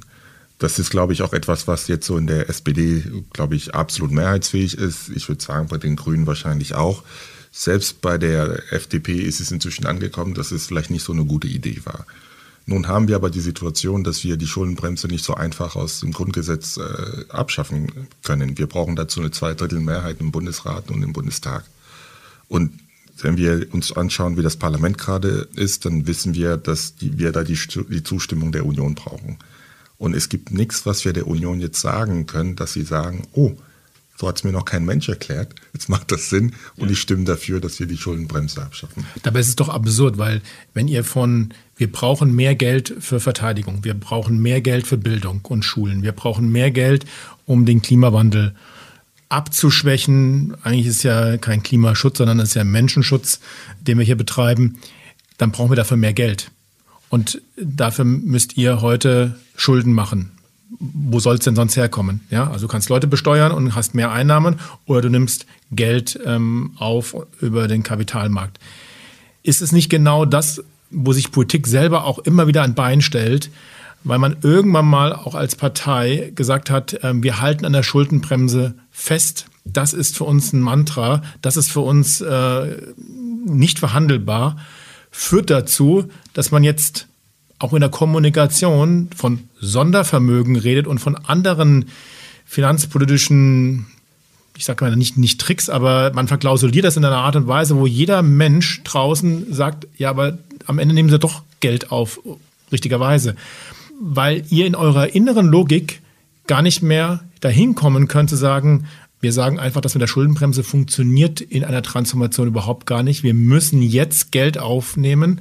Wir müssen jetzt Strukturen umbauen, damit wir nachhaltig auch noch in 20, 30, 40 Jahren eine gute Wirtschaft haben und ein gutes Leben haben. Und gerade du als jemand, der ja auch mit Mitte 30 einer, einer jüngeren Generation angehört, es ist ja eine Investition in dich, in deine Generation und in die Generation, die danach kommt. Ja, also will damit sagen, tut sich da Politik nicht unendlich schwer, indem sie immer wieder in die gleiche Falle reinläuft, was ihre politischen Forderungen anbelangen und das Festhalten an diesen? Inhaltlich absolute Zustimmung. Ich würde nur bei einem Thema, das sehe ich glaube ich an, ich glaube, das ist jetzt nicht ein Problem der Politik im Allgemeinen, sondern da zeigen sich unterschiedliche politische Familien, ehrlich gesagt. Also das ist ja nicht so, dass wir als SPD-Fraktion beispielsweise die Schuldenbremse für richtig halten, zumindest zum jetzigen Zeitpunkt. Es gab es mal in der Vergangenheit. Aber wenn es nach mir, wenn es nach uns ginge, dann würden wir die Schuldenbremse jetzt sofort abschaffen. Ich stimme dir da absolut zu. In Krisen muss man investieren und insbesondere, ähm, wenn man, und das ist gerade eine Klimakrise, die immer stärker und stärker wird. Und wenn so eine Transformation gelingen soll, dann muss der Staat investieren. Da stimme ich hier absolut zu. Aber hier haben wir einfach zwei verschiedene Vorstellungen. Wenn man bei Teile der FDP und in, in der Unionsfraktion fragt, was ist denn wichtig in der Finanzpolitik, da würden sie sagen, das Thema Solidität ist die oberste Priorität. gibt es viele, die immer noch der Meinung sind, dass der Staat darf sich nur minimal verschulden, nur in Ausnahmesituationen, ähm, ausgeglichene Haushalte sind extrem wichtig und so weiter und so fort. Das ist das, was die Union denkt. Und deswegen auch das Bekenntnis zur Schuldenbremse. Wenn du mich fragst, bin ich der Meinung, der Staat muss sich in bestimmte Situationen verschulden können, um dringend benötigte Investitionen zu finanzieren. Also er schafft ja auch Werte auf der anderen Seite. Es ist ja nicht so, dass er Geld einfach zum Fenster so rausschmeißt für Konsum, sondern er schafft ja Werte, Infrastrukturen, wir bauen das Energienetz um, wir bauen ein Gigabit-Netz auf, die Transportinfrastruktur wird erneuert und ist damit zukünftig, das sind ja alles Werte, die in die Zukunft gerichtet ja sinnvoll sind. Also wird ja was geschaffen. Und die in ein paar Jahren dazu führen werden, dass wir Wirtschaftswachstum erzielen werden. Also absolute Zustimmung. Aber Oder in der Lage sind, anders zu wirtschaften und anders zu konsumieren? Das sicherlich auch. Ich bleibe aber erstmal dabei, wenn man beispielsweise sich unsere Wirtschaft jetzt anschaut. Mein Ziel, wenn du mich fragst, ist es nicht zu hinterfragen, ob wir überhaupt Wirtschaftswachstum brauchen, ja oder nein, sondern ich würde schon fragen, welchen Wirtschaftswachstum brauchen wir oder wie wollen wir diesen Wachstum erzielen? Und ich glaube, das, was wir jetzt im Koalitionsvertrag vereinbart haben und das, was wir gerade auf, auf dem Weg sind umzusetzen, sprich die Transformation der Wirtschaft in eine klimaneutrale Wirtschaft, halte ich für sehr wichtig. Nicht nur aus ökologischen Gesichtspunkten, klar, aber auch aus einer wirtschaftlichen Perspektive. Und ich habe nichts dagegen, wenn es Innovation, wenn es grüne, saubere Innovation aus Deutschland gibt, die auch tatsächlich für Wirtschaftswachstum sorgen und somit dafür sorgen können, dass wir unseren Wohlstand erhalten können und das auch umverteilen können. Also ähm, Kapitalismuskritik bin ich absolut dabei, aber ich glaube auch in ein auch in eine kapitalistische Welt gibt es ein Wirtschaftswachstum, den ich gerne hätte. Ja, also etwas, was nachhaltig im Hinblick auf äh, Menschenrechte ist, nachhaltig im Hinblick auf äh, Ökologie ist und auch auf Ökonomie. Das halte ich schon für richtig und diesen Wachstum hätte ich gerne. Und das äh, sollten wir tatsächlich, wenn es nach mir geht, auch schuldenbasiert finanzieren. Ja, ich glaube, vielleicht sind diese Diskussionen auch einfach aufgrund der langen Historie, wo man diese Haltungen geprägt hat. Ne? Das ist so eine Gewohnheitssache auch vielleicht, könnte ich mir vorstellen. Es ist ja einmal aus der eigenen Erfahrung, also alte, eingeschliffene Vorstellungen abzugeben. Ne? Überleg dir doch mal, Michael, wie schwer das für manche ist, ne? das Rauchen aufzugeben. Ja, solche, solche Dinge. Und ich könnte mir vorstellen, ähnlich ist es, wenn man solche, solche Positionen sich über Jahre verhärtet haben. Es sind auch so kategorische Aspekte, die vielleicht genau für diese unterschiedlichen politischen Familien dann stehen. Und solange der Druck von außen nicht groß genug ist, dass man gezwungen ist, sich wirklich neu zu formieren, ne, bleibt diese Haltung auch bestehen, weil man sozusagen ja durch, den, durch das Nachgeben dem anderen den Gewinn zusteht. Ne? Und das ist ja in parteipolitischen Diskussionen immer natürlich eine große Frage.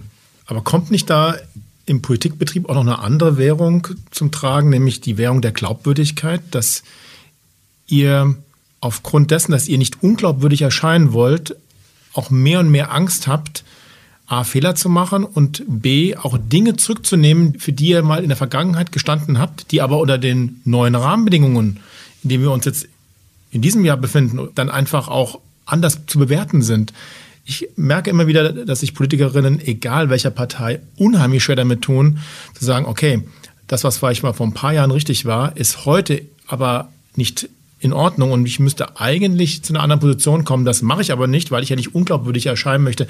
Ist das nicht auch so ein, so ein Spiel, vielleicht auch noch angetrieben durch die Medien, dem ihr euch einfach auch nicht entziehen könnt und das auch dazu führt, dass man nicht einfach auch als FDP zugibt, dass mit der Schuldenbremse funktioniert momentan nicht und auch in den nächsten Jahrzehnten wird das nicht funktionieren, weil wir jetzt in den nächsten 15, 15 Jahren massiv investieren müssen, um diese Gesellschaft umzubauen, damit auch in 30, 40, 50 Jahren noch ein gutes Leben hier möglich ist.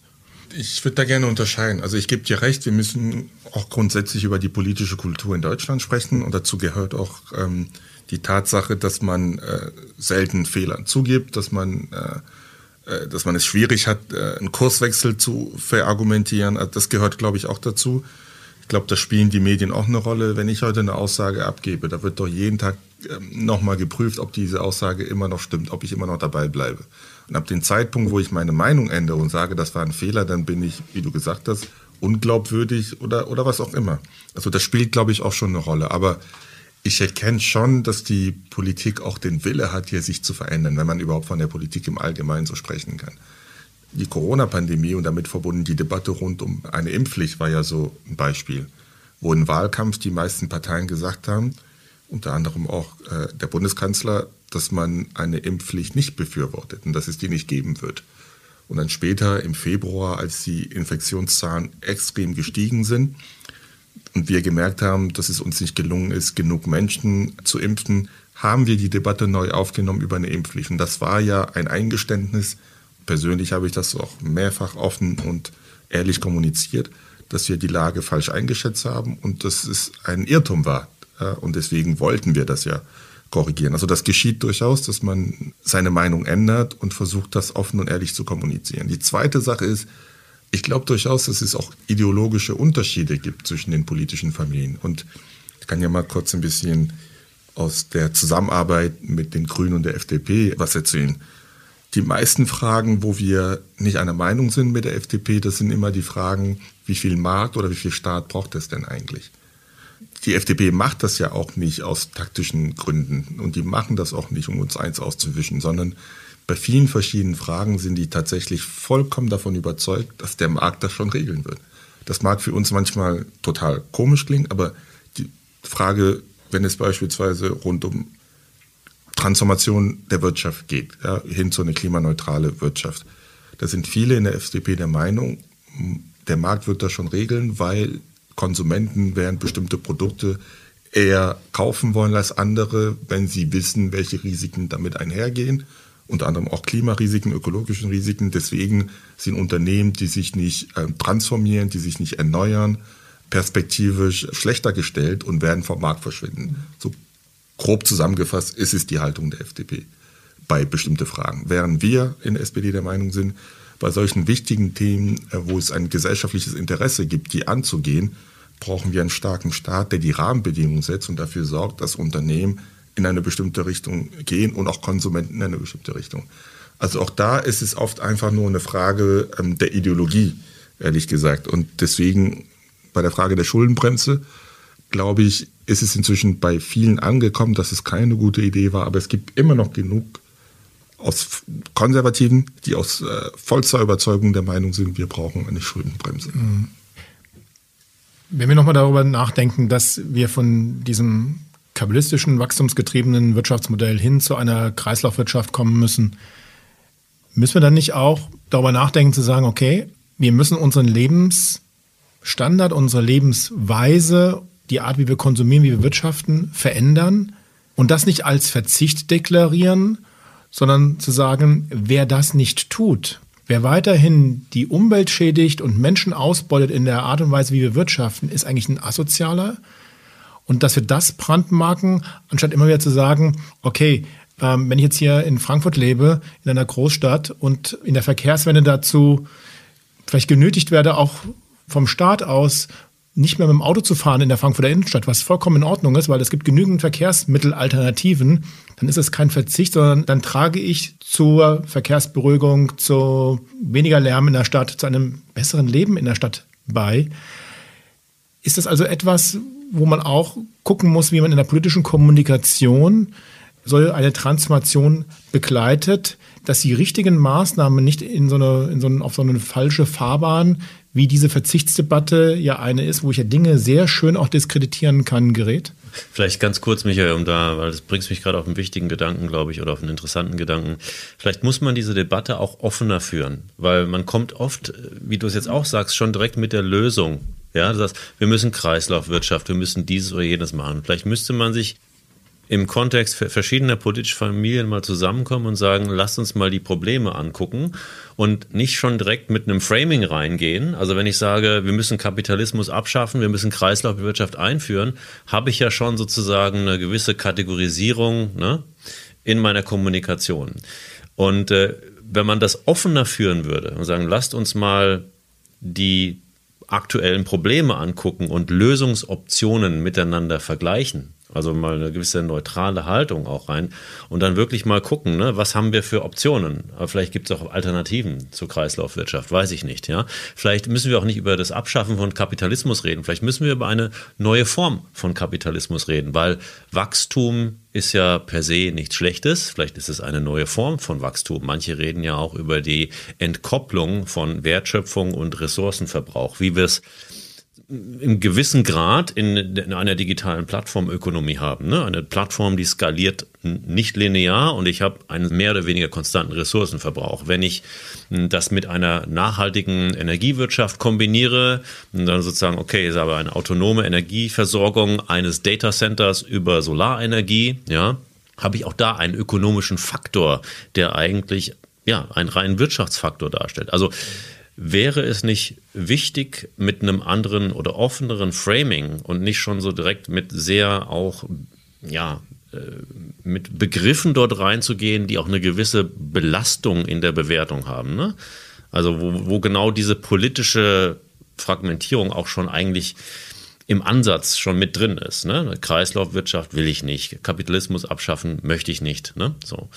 Wäre das vielleicht ein Ansatz? Oder werden diese, werden diese Dialoge, Debatten in so einer Form überhaupt schon geführt? Steht uns das im Weg? Ich stelle das mal so in den Raum.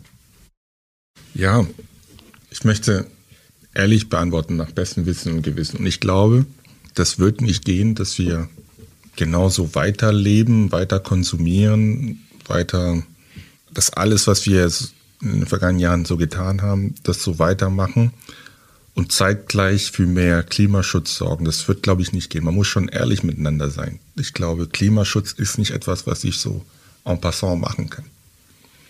Und Michael, ich sage es auch offen und ehrlich, wir werden verzichten müssen. Das, das, fühlt, ich, also, das hören die Menschen nicht gerne. Wenn nicht wir hier in Deutschland, dann irgendjemand irgendwo. Das ist ja jetzt eigentlich schon so. Also jetzt, wenn man, wenn man eigentlich schaut, wie unsere Welt ist, wie der Ressourcenverbrauch ist, wer am meisten darunter leidet und so weiter und so fort. Es gibt Menschen, die überproportional darunter leiden, wie wir gerade in Deutschland, in der westlichen Welt konsumieren. Ob das äh, Klimaflüchtlinge sind, die ihre Dörfer verlassen müssen, weil sich das Wetter so verändert hat, dass sie weiterziehen müssen, weil sie vor Ort nicht mehr anbauen können beispielsweise. Also wir merken schon jetzt eigentlich, und auch da gibt es ein Nord-Süd-Gefälle, dass die Länder, die am meisten Ressourcen verbraucht haben und am meisten Klimaschäden verursacht haben, sind nicht diejenigen, die die Folgen davon am stärksten zu spüren bekommen. Und Michael, um auf darauf zurückzukommen, was du sagtest, ob wir das nicht anders framen müssen, ob wir nicht anders äh, sprechen müssen, also das tatsächlich positiv gestalten müssen und positiv kommunizieren müssen. Das wäre eigentlich jetzt nicht mit seinem SUV durch die Innenstadt fährt, dass er nicht verzichtet, sondern er, er leistet einen Beitrag dazu, unsere Welt so zu erhalten halte ich für richtig. Aber ich glaube, das ist auch nicht Aufgabe und das kann die Politik nicht leisten. Das ist nicht Aufgabe der Politik und das kann die Politik nicht leisten. Aber ihr könnt doch mehr erklären, oder? Ja, aber da kommen wir an unsere Grenzen. Also ich, meine Wahrnehmung war immer so, dass wir als Gesellschaft gemeinsam die Verantwortung übernehmen müssen. Am Ende haben wir Politikerinnen und Politiker, die wir wählen, die äh, Entscheidungen treffen, die, aber das hoffentlich basieren auf einem gesellschaftlichen Diskurs, der stattfindet. Und wir können in Berlin beschließen, das, was wir wollen. Wichtig ist aber auch, dass diese Debatte auch in der breiten Gesellschaft geführt wird. Und das wird sich immer wie ein Verzicht, weil wir durchaus am Ende, klar, wir sind, wir denken zwar an eine Gesellschaft, aber wir sind doch sehr individualistisch unterwegs. Wenn ich jetzt auf einmal nicht mehr viermal im Urlaub fliegen kann pro Jahr, sondern nur zweimal, dann ist es erstmal ein Verzichten. Das wird sich auch erstmal so anfühlen. Auch wenn ich absolut verstehen kann, warum das der Fall ist, aber das ist am Ende ein Verzicht. Und deswegen ist es mir wichtig, dass wir in der gesamten Debatte auch ehrlich miteinander sind. Nach all dem, was ich weiß, nach all dem, was ich verstanden habe, ist es nicht so, dass wir unsere Erde erhalten werden können, ohne irgendwo zu verzichten. Bei dem Bereich Ernährung, bei dem Bereich Verkehr, bei dem Bereich Konsum und so weiter und so fort. Und da bin ich aber noch offen. Da habe ich noch keine abschließende Meinung, weil ich letztendlich nicht weiß, wie wir diese, wie wir diese Debatte gesellschaftlich führen sollen. Weil ich nicht weiß, wie es mir gelingt.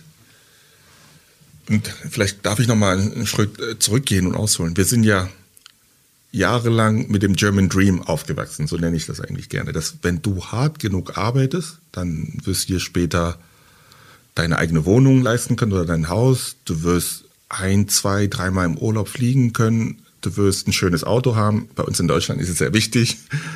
Also diesen Wohlstand, den kannst du dir erarbeiten, wenn du hart genug arbeitest. Und wir haben zunehmend eine Generation, und dazu gehören auch viele, das will ich sagen, mit einer sogenannten Migrationsgeschichte, dessen Eltern hier eingekommen, äh, eingewandert sind, die es viel schwieriger hatten, wo die Kinder jetzt in eine Situation sind, wo sie wirtschaftlich ähm, komfortabel sind und somit auch sich was gönnen können, sage ich mal so. Also wir sind alle mit diesem, egal ob mit oder ohne Migrationsgeschichte, wir sind alle mit diesem German Dream aufgewachsen, dass mit Fleiß etwas erreicht werden kann. Und jetzt kommen wir doch in eine Situation, wo wir den Menschen sagen müssen, nee, das alles geht nicht mehr. Du sollst nicht mehr jeden Tag dein Steak essen. Du sollst dir kein Auto kaufen, sondern mit ÖPNV hier unterwegs sein. Du sollst nur einmal im Urlaub fliegen, wenn überhaupt. Und was das mit einem macht, das kann ich schon verstehen. Was es emotional mit einem Mensch macht, das kann ich schon verstehen.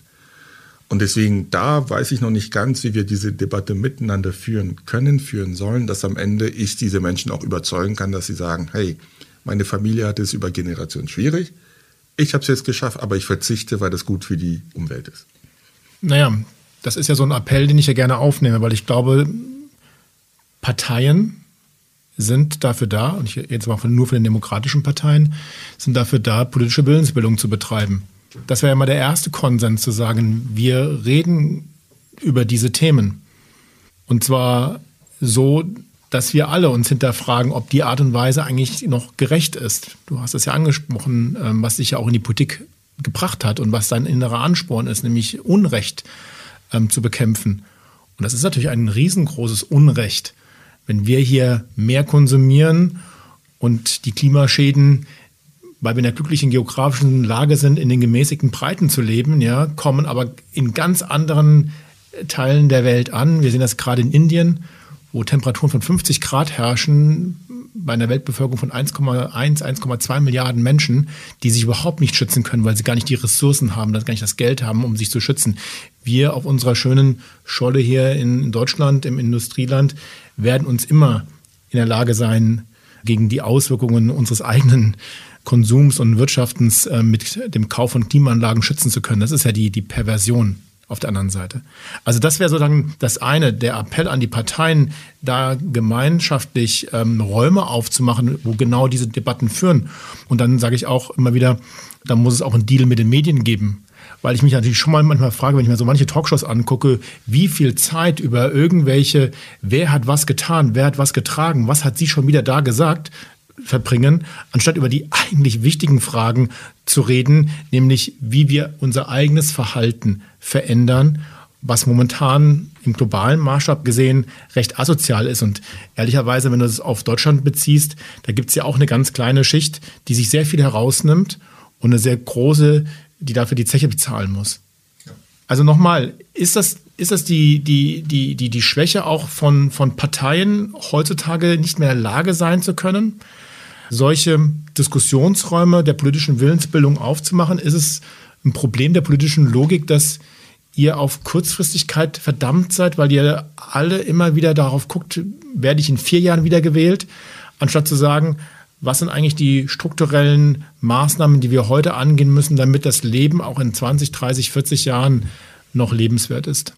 Nee, ich glaube, dass diese ähm, Diskussionen geführt werden. Also diese Fragen stellen wir uns und wir führen auch die Diskussion und ähm, versuchen da Konzepte zu entwickeln. Ich glaube, eins der größten Herausforderungen, was wir gerade haben, ist, ähm, dass politische Parteien nicht mehr so dominant sind oder so präsent sind, wie sie mal waren. Also wenn wir bei der Willensbildung, du hast es angesprochen, man, hat, man sieht ja auch die Mitgliederzahlen, die in den letzten Jahren komplett runtergegangen sind. Also das ist nicht mehr so, dass politische Parteien die Orte sind, wo man ausschließlich über solche Fragen diskutiert, sondern wir konkurrieren auch mit vielen anderen analogen und digitalen Plattformen, wo Meinungsbildung stattfindet.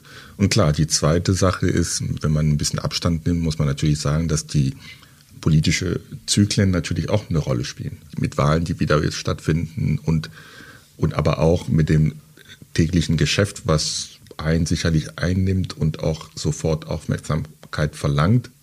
Aber deswegen gibt es ja auch Wahlprogramme, die entwickelt werden. Und ich persönlich finde, Wahlprogramme sind gut. Ich weiß, es wird immer wieder kritisch betrachtet, aber Wahlprogramme sind gut, weil die zeigen eigentlich auch so eine mittelfristige Perspektive, wo man hingehen möchte. Was uns besser, glaube ich, besser gelingen muss, ist zwar erstens der Austausch mit der Zivilgesellschaft, der muss stärker werden. Also wir müssen wieder dahin kommen. Und das muss gar nicht innerhalb einer politischen Partei sein, aber wir müssen wieder dahin kommen, dass große gesellschaftliche Diskussionen geführt werden. Und zweitens die Rückkopplung und die Evaluierung der einzelnen Maßnahmen, die man tagtäglich tut, im Zusammenhang mit den mittelfristigen Zielen, die man erreichen möchte. Das ist für mich persönlich etwas, was viel zu kurz kommt. Und ähm, das ist etwas, was ich sehr gerne mitnehme. Amor, dann möchte ich gerne mit Ella Fitzgerald, einer US-Jazzmusikerin, enden. Die hat nämlich mal vor vielen Jahren gesagt, es ist nicht wichtig, woher du kommst, es ist wichtig, wohin du gehst. Ich weiß auch, dass das auch in deiner Partei ein, gerade hier in Frankfurt, ein Leitmotiv ist und es wird sehr spannend sein zu sehen, in welche Richtung du weitergehst, in welche Richtung du auch politisch Führung übernimmst. Und ich wünsche dir mit Carsten zusammen viel Glück und Zufriedenheit bei dem, politischen Weg, den du in den nächsten Jahren weitergehen wirst. Alles Gute. Vielen Dank, dass du hier unser Gast warst. Danke dir, Amo. Danke für die Einladung. Der Moment der Wahrheit mit Michael Pachmeier und Carsten Hendrich. Überall, wo es Podcasts gibt.